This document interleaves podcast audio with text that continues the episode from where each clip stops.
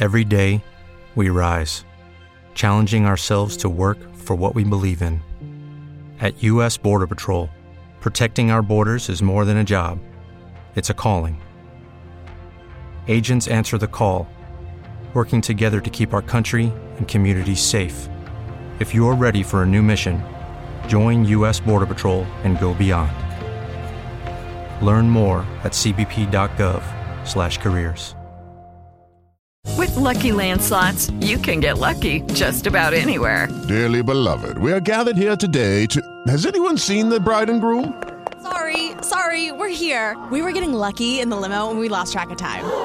No, Lucky Land Casino, with cash prizes that add up quicker than a guest registry.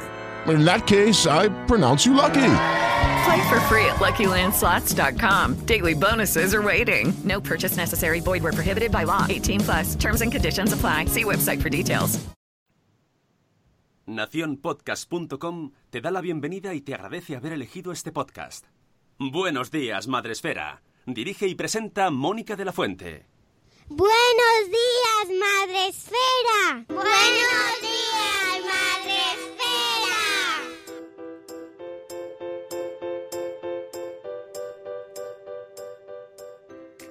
Buenos días, Madre Esfera. Hola amigos, buenos días, bienvenidos a vuestro programa para empezar el día y la semana de la mejor manera posible. Hoy es lunes, no veo la fecha, pero creo que es 17. Ah,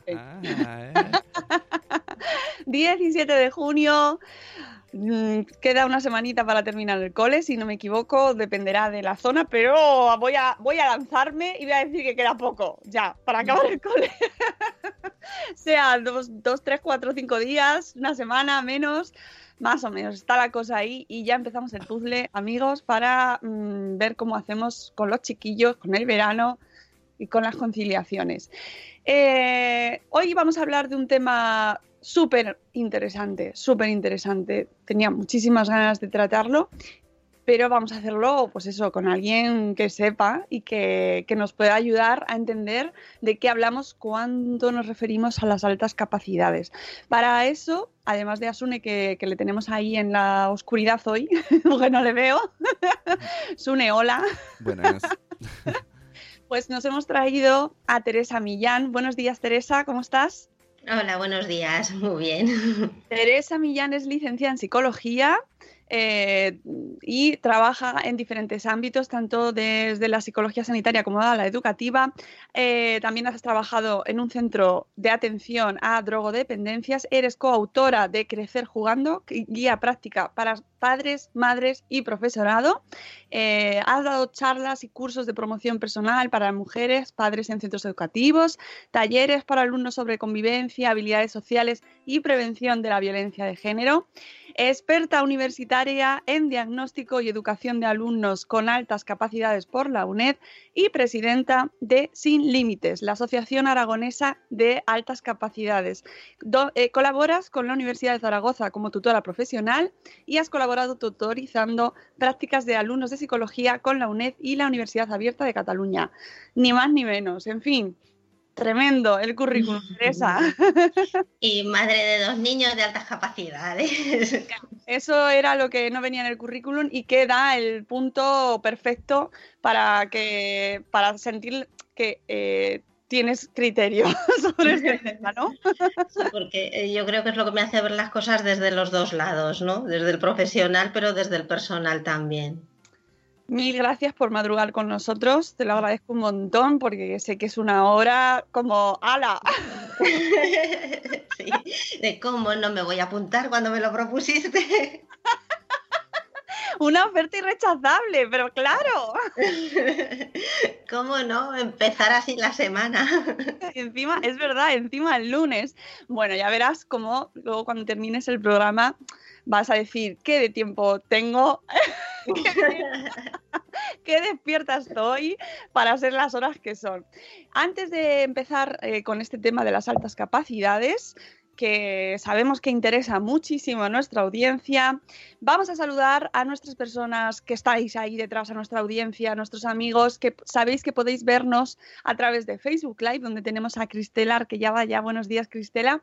Y también en eh, Spreaker, la plataforma en la que retransmitimos todos los días en directo, de lunes a viernes a las 7 y cuarto, y donde está Zora de Conciliando por la Vida, que nos dice, bolas, buenos días. Tenemos también a mamá sin red y gusanito, a mami futura, que está muy contenta por fin de que traigamos este tema, a Lucy Chivimundo, a Antonio Poveda, hola Poveda, ¿cómo estás? A Itzel de Cachito a Cachito, a enfermera de pediatría y mamá, que dice que está de insomnio desde las 5. Tenemos mucha audiencia con bebés, eh, Teresa, y entonces, pues la gente, claro, es lo que tiene, que ya llegan a estas horas, pues ya casi con todo hecho, toda la casa. Buenos días, Cripati y Nicola.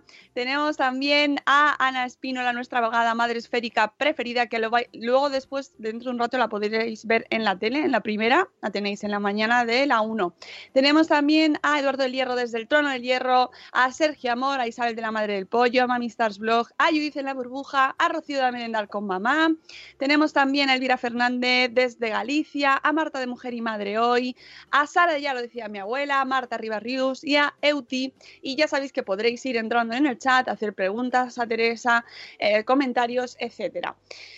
Y vamos con nuestra invitada maravillosa. Eh, irónico dice Uti llegar tarde cuando lleva desde las cuatro y media despierto. ¿Veis? Es que somos una audiencia de lo más ya preparada para hacer un programa. Y luego nos dicen que qué pronto, ¿no? Llegamos casi tarde.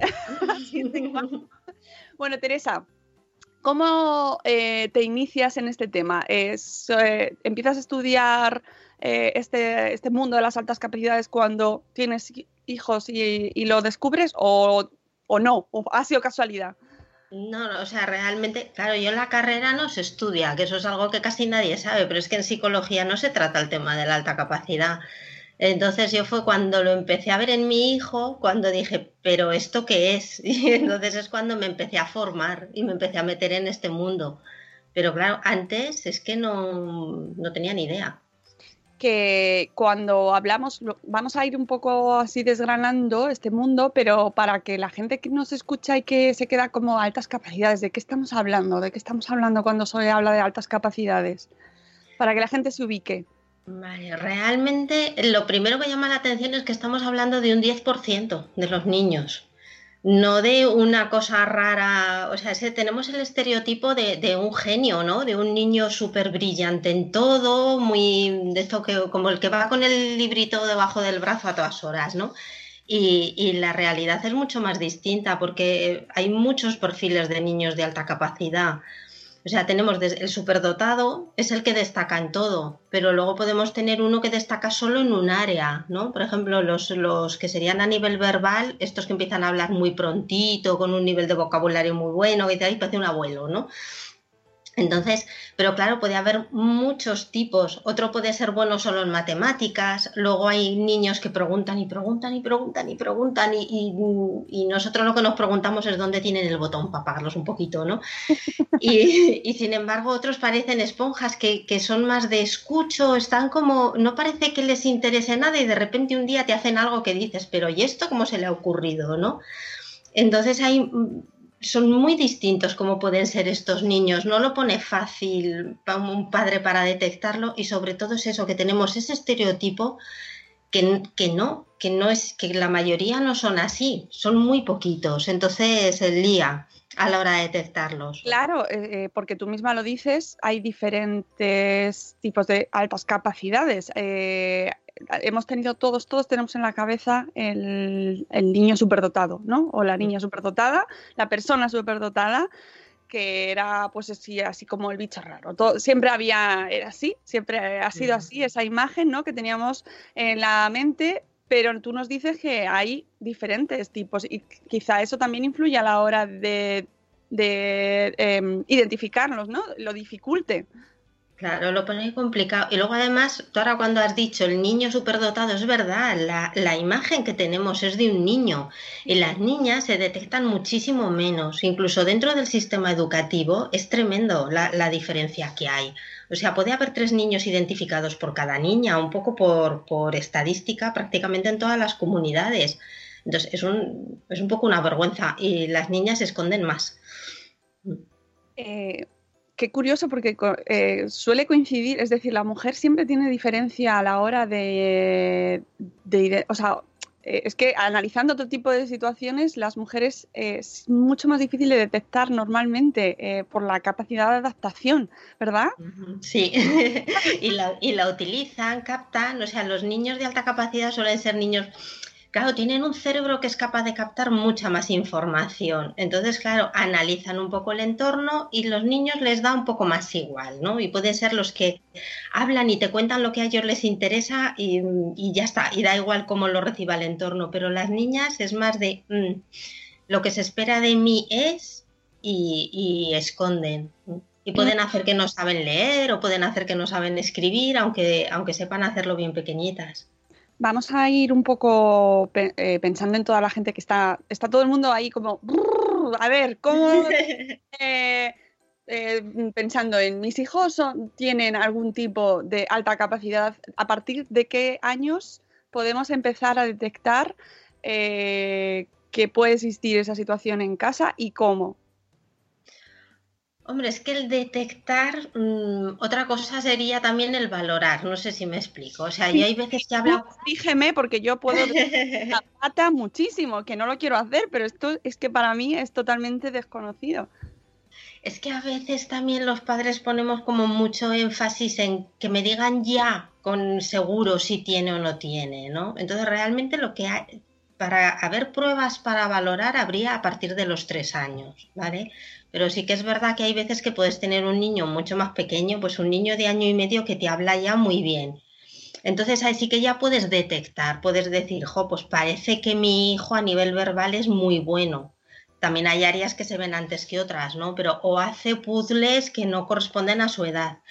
Entonces esas cosas es como vamos a observarlo Vamos, vamos a tratarlo como eso es lo normal. Pues que a un niño le gusta hacer puzzles de 100 piezas con 3 años, pues que haga puzzles de 100 piezas con 3 años, que no está haciendo nada malo, no sé si me explico. Claro. Vamos a dejarles que, que evolucionen a su nivel. Y con eso es que tampoco muchas veces tampoco hace falta hacer ningún tipo de prueba. Es, es aceptarlos como son. Si saben hablar, pues les vamos a hablar y vamos a a, a, lo mejor a fijarnos si adaptan su lenguaje en función del entorno, porque ya podría ser una señal de que están escondiendo, ¿no? Pero, pero en principio mucho lo que necesitan estos niños es ese entorno que los acepte tal y como son y, poco más, ¿no? Eh, y luego ya veremos si tienen o no tienen, o sea, altas capacidades, pero más adelante, ¿no? Claro, porque eh, estamos hablando de detectar o de valorar eh, si existen estas altas capacidades, pero luego realmente una vez se ha valorado, se ha detectado, ¿qué pasa?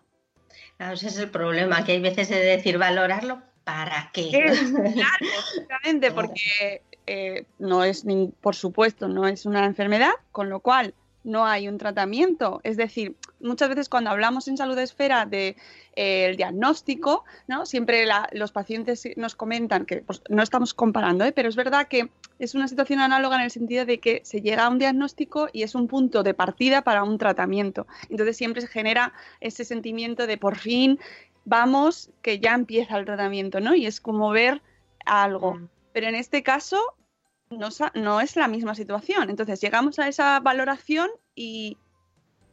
Claro, la valoración sería un poco para cuando hay algo ya que chirría, ¿no? O sea, decir, realmente estos niños necesitan poder ser ellos mismos, estén donde estén, ¿no? Entonces, ¿qué pasa? Que muchas veces no pueden ser ellos mismos. O sea, a nivel social, eh, enseguida la gente a lo mejor los para por la calle, oye, pero este niño, qué bien habla, tan pequeñito, y no sé qué. Entonces eso, los niños a veces lo viven un poco como una invasión, ¿no? De decir, pero aquí porque cuando yo hablo, la gente que no conozco se mete un poco en mi, en mi mundo, ¿no? Eh, o, se cuestiona cosas que hacen, o, oye, pero qué preguntas tiene. Entonces, si, si los niños empiezan a recibir esos comentarios negativos, es cuando, cuando van a empezar a esconderse o cuando puede empezar a haber problemas. Y donde sí que le suele pasar mm, bastante a menudo es en el colegio, porque el colegio marca un ritmo y ese ritmo del colegio no es el mismo ritmo que tienen los niños. Entonces ahí es donde muchas veces empiezan a ir al colegio y allí sus intereses, sus preguntas, todo eso no, no acaba de encajar, empieza a chirriar. Entonces a lo mejor ahí es donde sí que hace falta saber seguro o poder demostrarle a un profesor, mira que sí, que tiene alta capacidad, que por mucho que le veas, porque hay veces que dices, pero si ya se le ve, si ya sabe sumar, si ya sabe restar, si ya sabe hacer una serie de cosas, ¿cómo puede ser que el profesor no lo vea? ¿no? Entonces a veces los profesores sí que necesitan esa seguridad de que un niño tiene alta capacidad para poder trabajar con él y para poder ponerle ese entorno de normalidad que al final es lo único que necesita, ¿no? Que debería también estar ya, me refiero. claro, de alguna manera, yo un poco lo que digo, si un niño va al colegio, lo que tiene que hacer ahí tiene que ser como de que aprenda un poquito, que no sea demasiado difícil porque entonces se vienen abajo, pero que no sea demasiado fácil porque entonces se aburren y se desmotivan y no, no aprenden a, a afrontar retos, ¿no?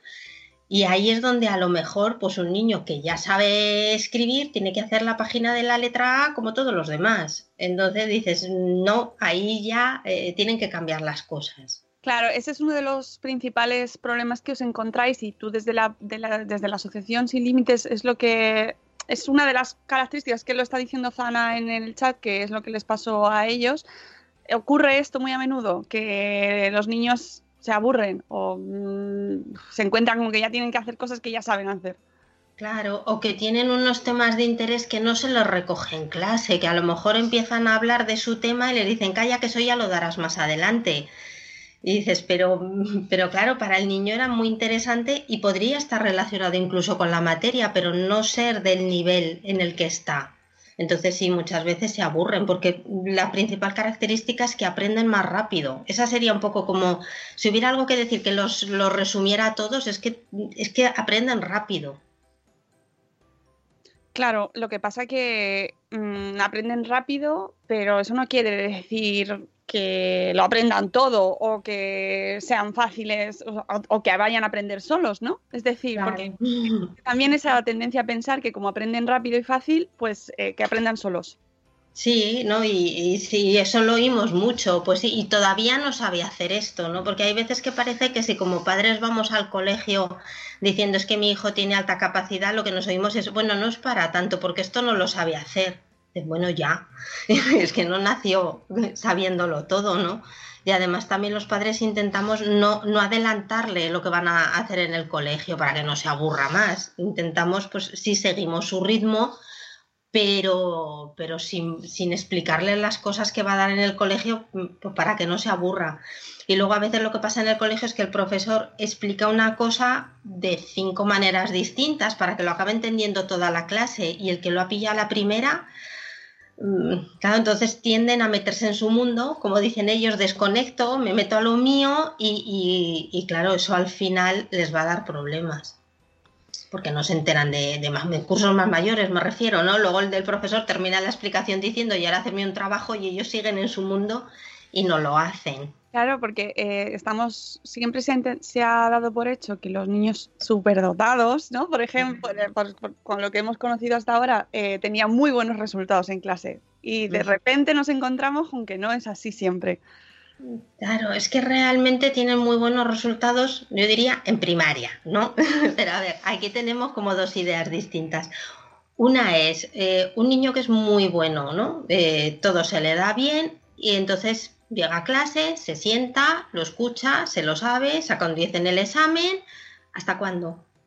¿Cuándo va a dejar de funcionarle esto? Entonces tienen problemas en secundaria, cuando hacen lo de siempre o, cuando para ellos estudiar es me leo una vez la lección y ya es suficiente. Entonces cuando necesitan ese hábito de estudio, de esa frustración de esto no lo entiendo, esto de me descompongo algo en tareas para, para poder afrontarlo porque de golpe es muy difícil, y no tienen recursos. Entonces, esa es una de las causas de fracaso, que si, si viven muy bien, ¿no? Como os digo yo, pasan primaria tocándose la barriga porque no necesitan dar palo al agua, cuando llegan a secundaria y encima lo juntas con la adolescencia, apaga y vámonos. O sea, no tienen esa capacidad de estudio que han desarrollado el, el resto de compañeros de clase, ¿no? Y la otra idea es que, o sea, tenemos esa idea de, niños mm, como súper listos que todo les va a resultar más fácil y realmente precisamente por su forma, porque su cerebro es diferente, puede tener más problemas, ¿no? O sea, cuando tú tienes una cabeza capaz de recoger muchísima información, también te resulta mucho más difícil concentrarte. Entonces hay una serie de problemas que suelen tener los niños de, alta capacidad que tampoco el entorno lo entiende, ¿no? Y dice, pues si eres tan listo, pues ponte y dice, ay, es que no me concentro, pues sabes lo que, un poco por dónde voy, a que realmente se le da por sentado que como eres listo te va a resultar todo mucho más fácil y no es así.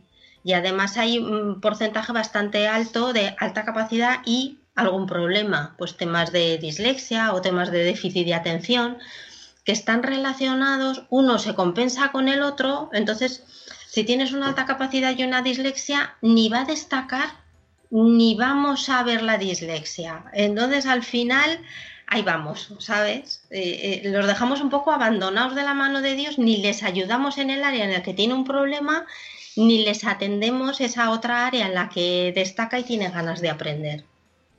Claro, porque eh, no estamos preparados, ¿no? Como realmente, ni siquiera como sociedad, porque no se da por hecho que efectivamente, al ser tan listos, ¿no? O sea, que por esto es eh, alta capacidad intelectual, es decir, ¿es el, es el CI eh, como tal o influyen más cosas? Vale, pero a ver, ya has nombrado el CI y ese es uno de los temas. El cociente intelectual en los test se saca eh, con la suma de todas las puntuaciones, ¿vale? Entonces, sí que el superdotado va a tener un cociente intelectual alto porque es alto en todo, ¿vale? Pero cuando ya nos vamos a los talentos, el cociente intelectual ya no es tan alto. Entonces, si seguimos fijándonos en un CI de 130, estamos dejando fuera a muchísimos niños, ¿no? Que no, no van a llegar a ese CI porque hayan algún área en la que son más normales. Entonces hay que olvidarse del CI siempre porque no da ninguna información. Pero hemos crecido con eso.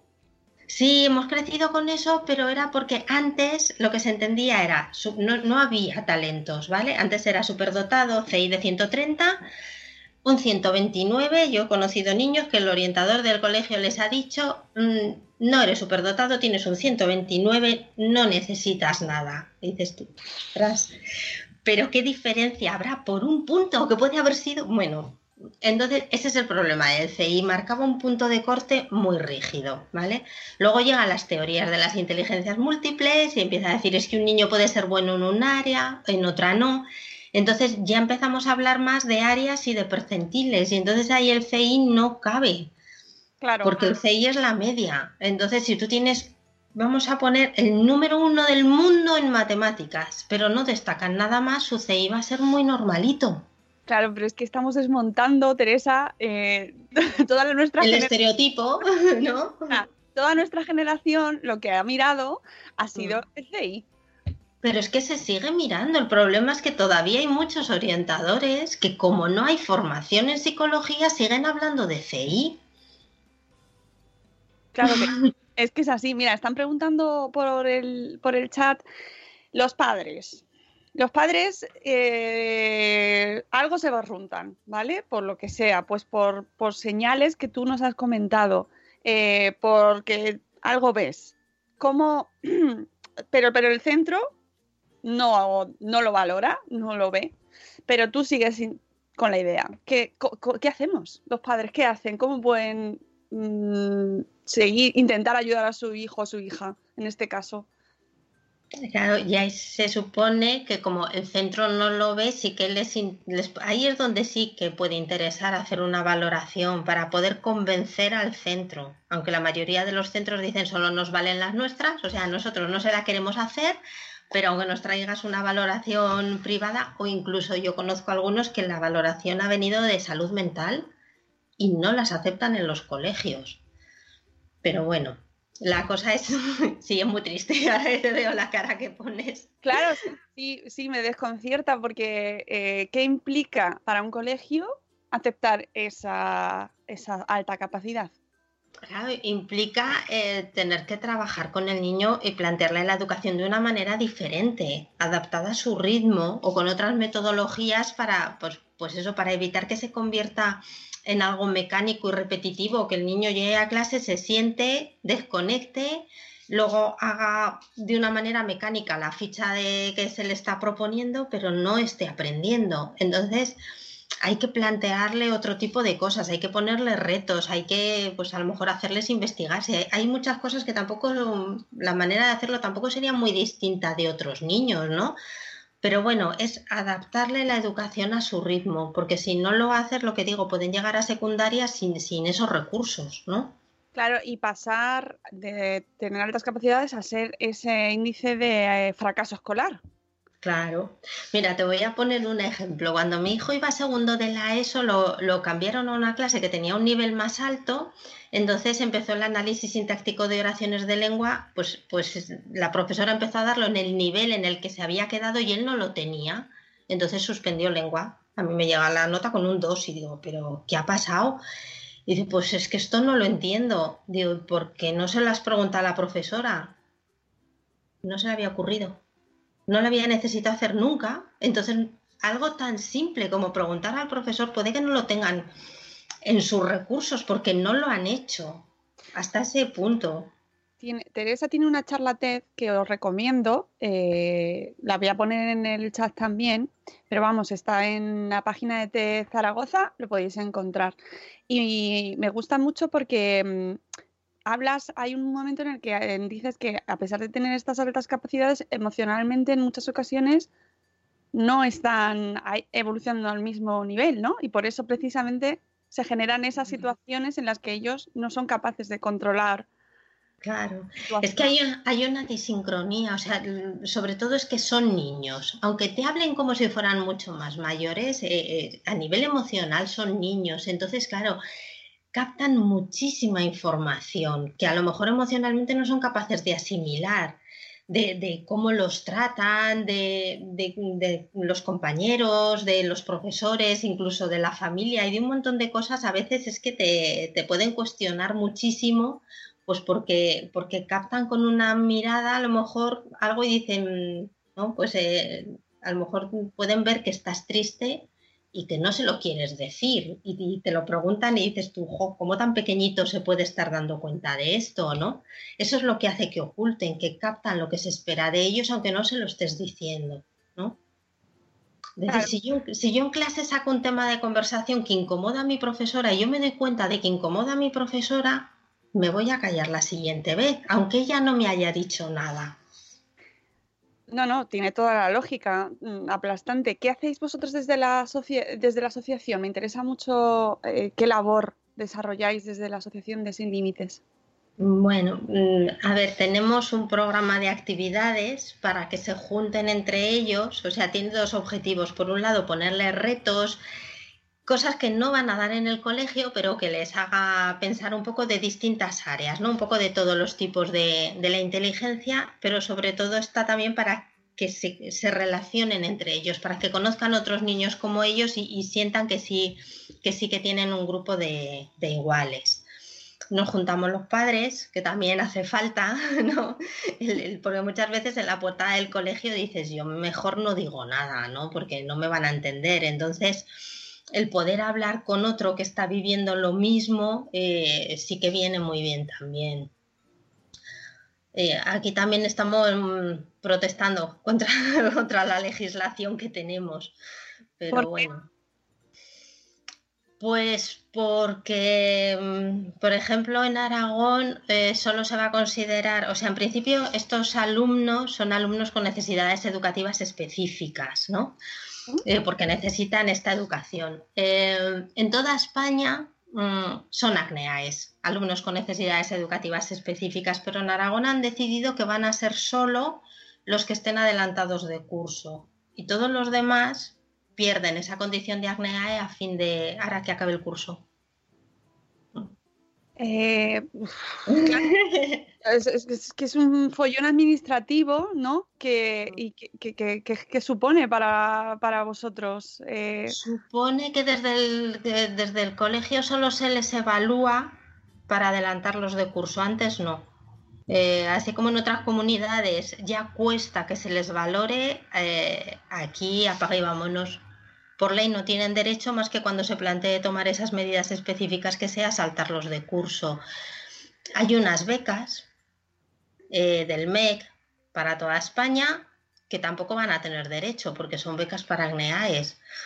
Mm, y luego, si no tienes un papel, o sea, si cuando ya tienes un informe del orientador que dice que hay que trabajar con el niño de una determinada manera y aún así todavía puede costar convencer a un profesor, porque claro, yo he nombrado que en psicología no, se estudia, pero es que en magisterio mm, tampoco o tampoco mucho. Creo que dentro de alguna optativa, muy poquito. Realmente es un tema que no salen con formación. Entonces, si no tienen formación, mm, tampoco saben bien cómo trabajar con un niño. Entonces intentan, pues un poco decir, no, bueno, que no es para tanto, que intentan dejarlo un, poco. Entonces, ya digo, si con un informe de un orientador a veces aún cuesta convencer a un profesor, si ya no tienes nada. ¿Qué pasa?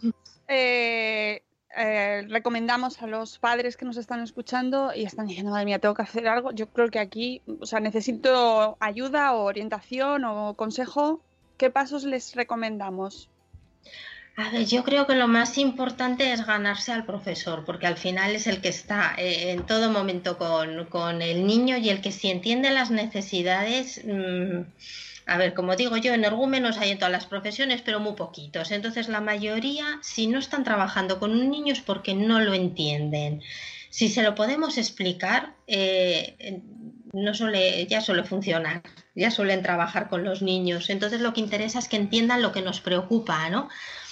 Eh, no tanto, o sea, suelen vernos como padres que vamos al colegio a decir lo listos que son nuestros hijos, y no, lo que tenemos que ir más con él es que me preocupa qué, porque yo veo que, porque sale triste del colegio, o porque sale desmotivado, o porque le veo, o porque se esfuerza menos, o porque mira cómo hacía antes las cosas y cómo las hace ahora.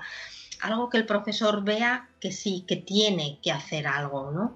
O porque no se tiene que esforzar nada, o porque a veces dice, el profesor explica algo y dice, y esto lo hacéis en clase y si no os da tiempo lo termináis en casa, ¿no?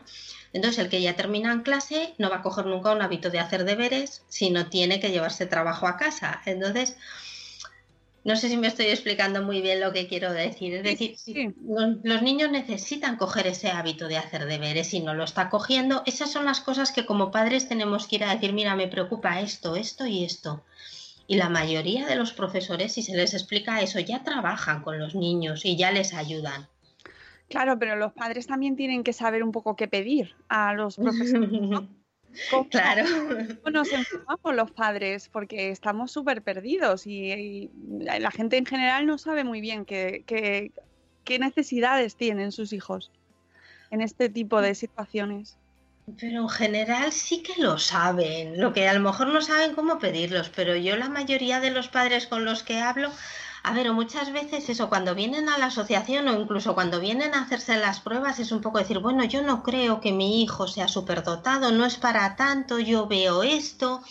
Y, y, yo siempre les digo, ¿y qué te preocupa? Y ahí te lo dicen bastante claramente, pues me preocupa que es que yo en el colegio, es que es que está más mucho más feliz en verano. Dices, vamos a ver, también es verdad que todo el mundo estamos más feliz de vacaciones, ¿no? Pero, pero no es lo mismo. Yo creo que los padres me están entendiendo. Es decir, que hay veces que sí que se les ve que no encajan.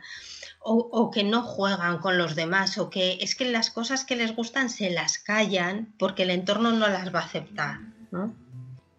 Claro, que, eh, lo que pasa es que habrá situaciones en las que tú te encuentras con, muchas situaciones en las que se confunden eh, situaciones normales de una infancia, eh, pues mm, pues yo es que no quiero tampoco clasificarlo como normal porque es que aquí no hay nada normal, no podemos llamar normal a nada, ¿no? Pero se confunde con otro tipo de situaciones, se puede llegar a confundir.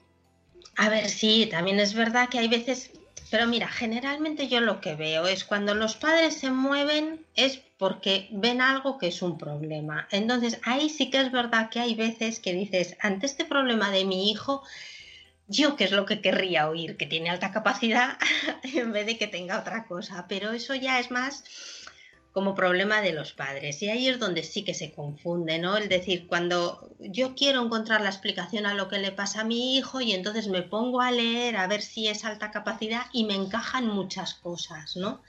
Entonces, por ejemplo, eh, los niños con alta capacidad suelen ser muy sensibles, muy sensibles a nivel emocional, porque, pues lo que decimos, se enteran de muchas cosas que, que emocionalmente todavía no pueden asimilar, pero también muy sensibles a veces a nivel físico, ¿no?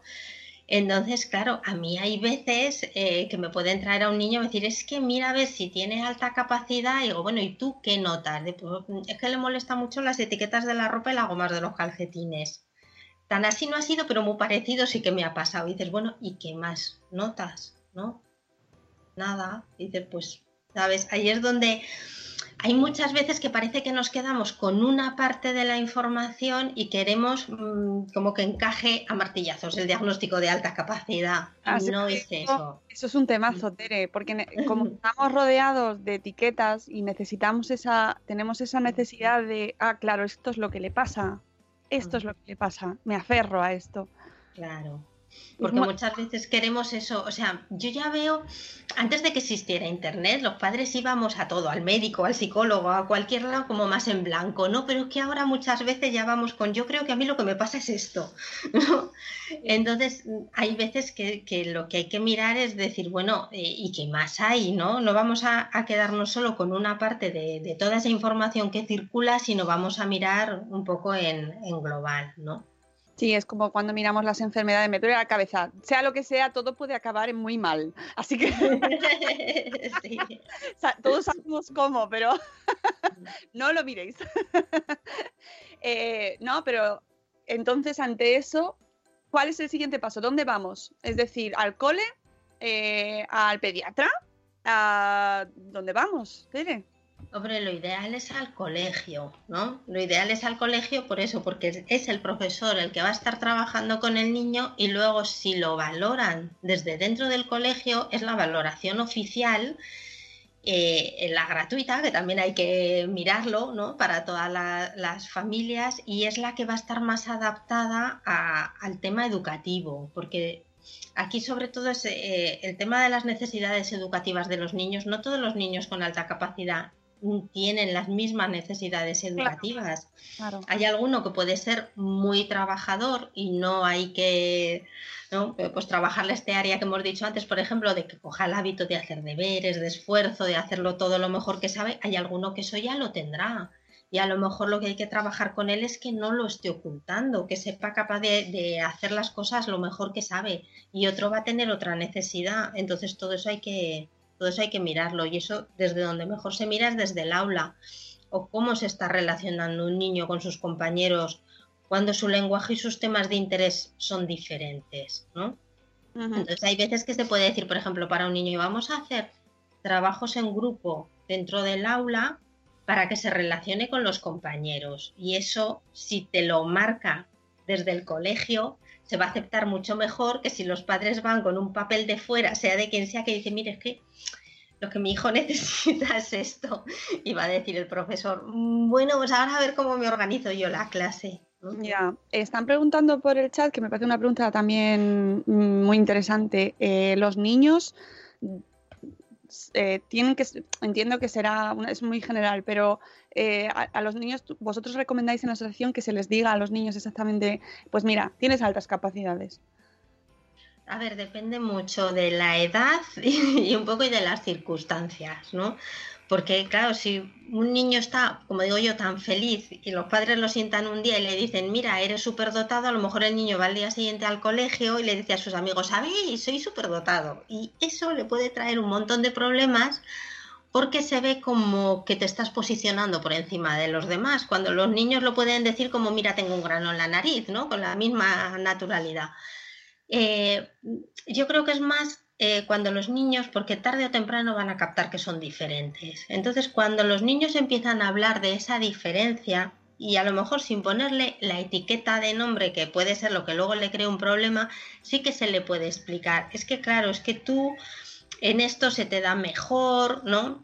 incluso diciendo, y este otro juega mejor al fútbol, o este otro dibuja mejor, o este otro, o sea, que hay niños que pueden hacer me refiero para no transmitirles la idea de tú eres mejor, ¿no? Sino tú eh, eres más inteligente o te interesan estos temas porque es que tu cabeza piensa más rápido y, que lo entiendan, que entiendan eso porque es que si no se, se acaban sintiendo raros. El problema es lo que decía, si tienen un entorno normal, que los acepta tal y como son, no van a tener ningún problema. Lo malo es cuando se empiezan a dar cuenta de yo soy distinto, aquí qué pasa, esto a los demás niños no les interesa, esto, y eso lo viven como algo negativo. Entonces ahí sí que puede estar bien explicarle, mira, es que esto es así, pues hay niños más altos, niños más bajos, niños más gordos, niños más delgados, niños más listos y niños no tan listos. Y ya está. Sí que a lo mejor tenemos una necesidad de homogeneizar todo cuando en realidad eh, es que cada niño, ya lo sabemos, que cada niño es un mundo, ¿no? Y que mm, si, eh, si, se acoge con normalidad esa diferencia entre todos los niños, a lo mejor lo llevaríamos mejor todos. Claro, yo es que, a ver, mm, por poner un ejemplo que espero que si algún día lo oiga no se lo toma mal, pero a ver, Pau Gasol no creció para fastidiar a los más bajitos, ¿no? Él creció y ya está, y no podía hacer nada, él crecía, ¿no? Pues un niño inteligente no es inteligente para fastidiar a nadie, es inteligente y ya está. Y, no se le puede mm, reducir su cabecita. Eh, es bueno Mm, si sabemos que tenemos un hijo, una hija con altas capacidades, apuntarles a todo, mm, es decir, potenciar, ¿no? Decir, bueno, sabiendo que tiene este tipo de, eh, este, estas necesidades especiales, eh, lo apuntamos a todas las extraescolares que tengamos a nuestra disposición. Eh, ¿Para qué? ¿Sabes? Sobre todo sería con qué objetivo. O sea, hay niños que lo piden. Entonces, si a un niño le interesa todo, y le da el tiempo porque luego tampoco tiene que estudiar mucho en casa y disfruta y se lo pasa bien, pues se le puede apuntar. Si no le interesa nada, pues lo dejamos tan tranquilo en casa jugando, que es lo que está pidiendo y es un niño. Y luego puede haber otras cosas que los apuntemos, a ver, obligados no, pero decir, por ejemplo, el tema de la música es una cosa que en general les viene bien porque con ir y entenderlo no es suficiente. O practicas el instrumento o, no avanzamos. Entonces, para trabajarles la capacidad de esfuerzo, siempre que les haga falta trabajar la capacidad de esfuerzo y que les guste la música, porque si no, al final llegará un día en que nos harán comernos el instrumento, ¿no? Entonces hay que plantearse, o sea, no hay que apuntarle a todo y con esa idea de que se pierda el potencial. O sea, yo hay veces que digo, vamos, que no tienen que salvar el mundo, ¿no? Es que yo hay veces que digo, nos tratamos como si fueran superhéroes, como tienes esto, tenemos que explotarte. No, tienes el mismo derecho a ser feliz, a jugar y a decir, oye, y que si quieres ser barrendero el día de mañana, ¿por qué es lo que te gusta? Pues un barrendero feliz. Claro, que es una cuestión de los padres. Claro, de los padres y de la sociedad. Enseguida hay una presión a, estos niños a que rindan, a que, ¿no? Parece que, si tiene alta capacidad tendrá que, descubrirnos la cura del cáncer. Pues si quiere, ¿no? O sea, claro, ¿por qué les exigimos más que a otros, ¿no? Madre mía, qué temazo. Es que, es que parece como que se pide eso, ¿no? Es decir, si hay altas capacidades, hay que exigirle más. Aunque también se dice eso cuando no las hay. Es decir, bueno, es que este niño va, esta niña va a regular en mates, hay que exigirle más en mates. Al final, vamos a exigir a todos. Sí, al, final tenemos una sociedad que parece que es mucho de exigir y de resultados y de... No, yo creo que, nos olvidamos mucho de la persona, ¿no? Eh, también comentaban en el chat un tema interesantísimo que es el tema de, las, de los hermanos. Mm. Es que es muy complicado. En tu caso, ¿los dos tienen altas capacidades? Mm. En áreas distintas, mi hijo es más matemático y mi hija es más verbal, pero sí, hay un componente genético, entonces sí que es bastante probable que, sean los hermanos, pero eso no siempre es así. Entonces, y luego, claro, el que no es, aquí el problema es que se normaliza, o sea, los padres también normalizamos, ¿no? Lo que, por, por la situación de uno, entonces el otro se suele sentir tonto, ¿no? Claro.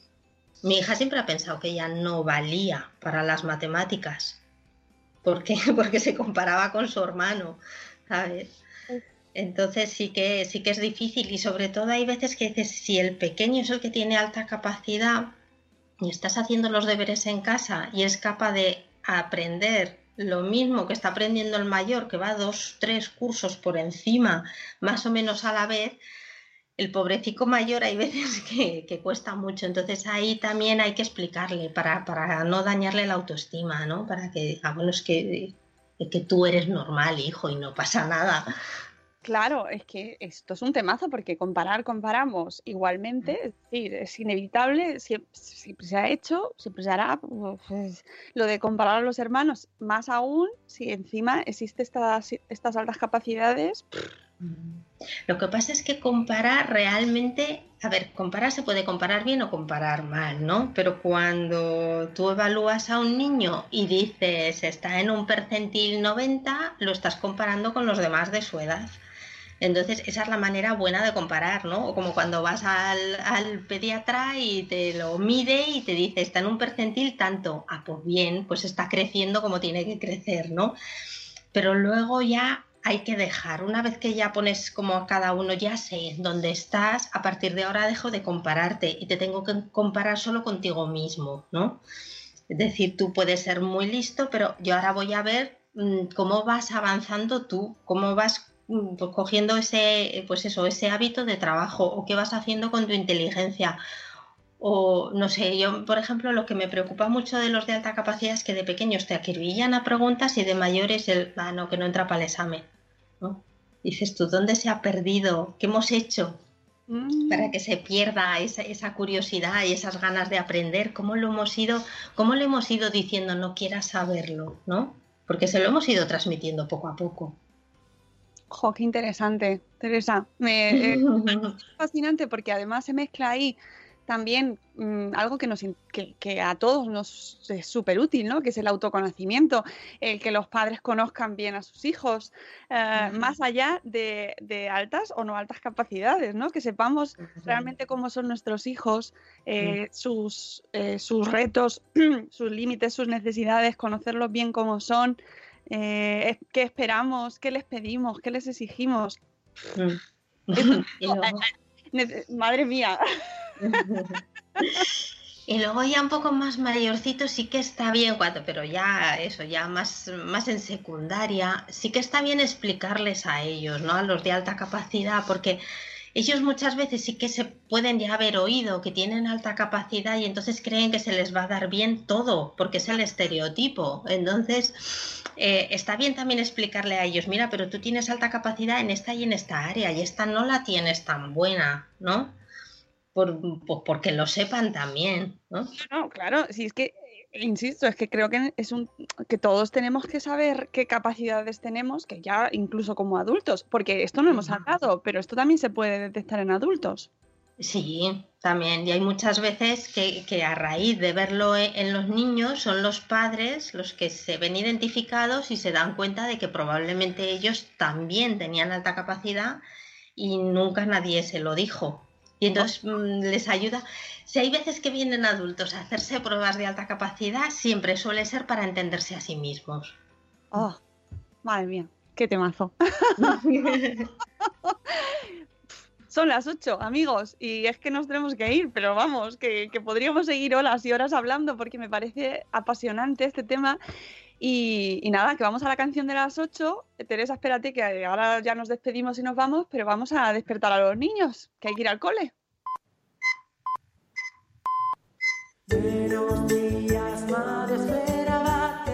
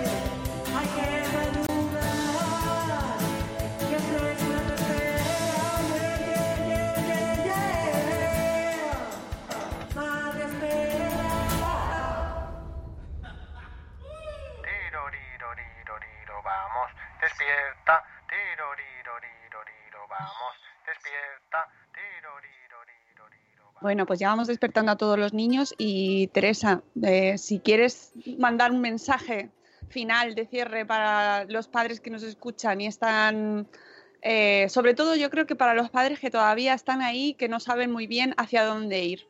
Un mensaje de cierre, ¿qué, qué les dices? No sé, Bueno, complicado. bueno, no, que- que- ¿Cómo seguimos? ¿Cuál es, el, ¿Cuál es el paso adelante a seguir? A ver, yo creo que eh, es aceptar, aceptar cómo es su hijo tal y como es ahora y acompañarlo a su ritmo. Y con eso mm, está casi todo hecho. Me gusta muchísimo porque eso nos vale para todos. Sí, es verdad. Es decir, porque si un niño se siente aceptado en casa, aunque luego en otros entornos las cosas no vayan tan bien, la autoestima se fortalece muchísimo y eso es lo que importa. Y entonces ya buscarán otros entornos donde sentirse aceptados.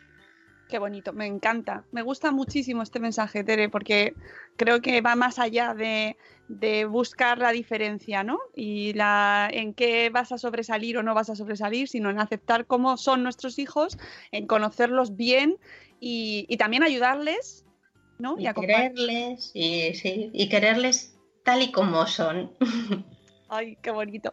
Bueno, pues mira, me quedo ahí con eso. Eh, millones de gracias, Teresa, de verdad. Eh, me parece que ha sido una introducción en este mundo, pues, muy bonita. Espero que la gente que nos escucha y tenga más dudas, oye, una duda sí que se me plantea.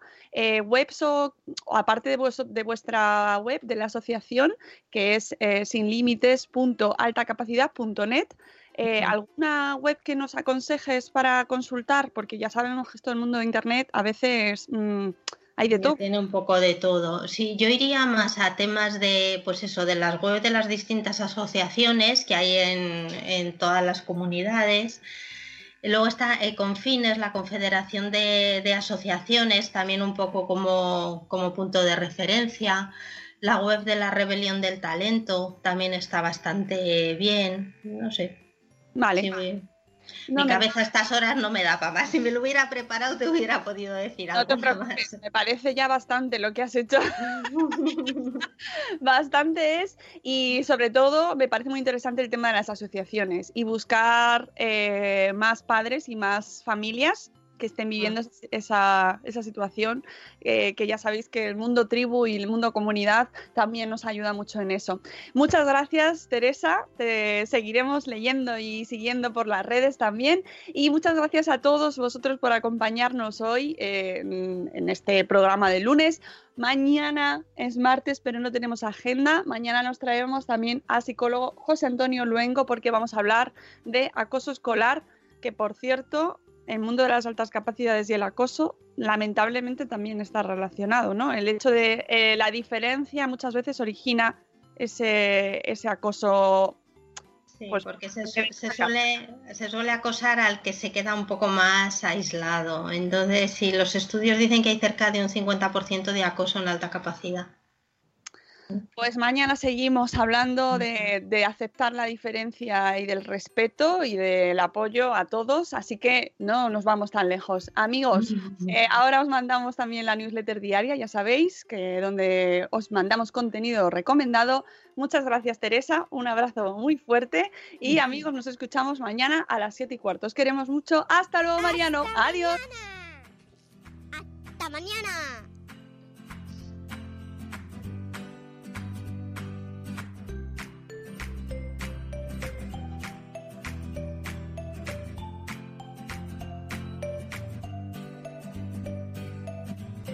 With the Lucky Land slots, you can get lucky just about anywhere.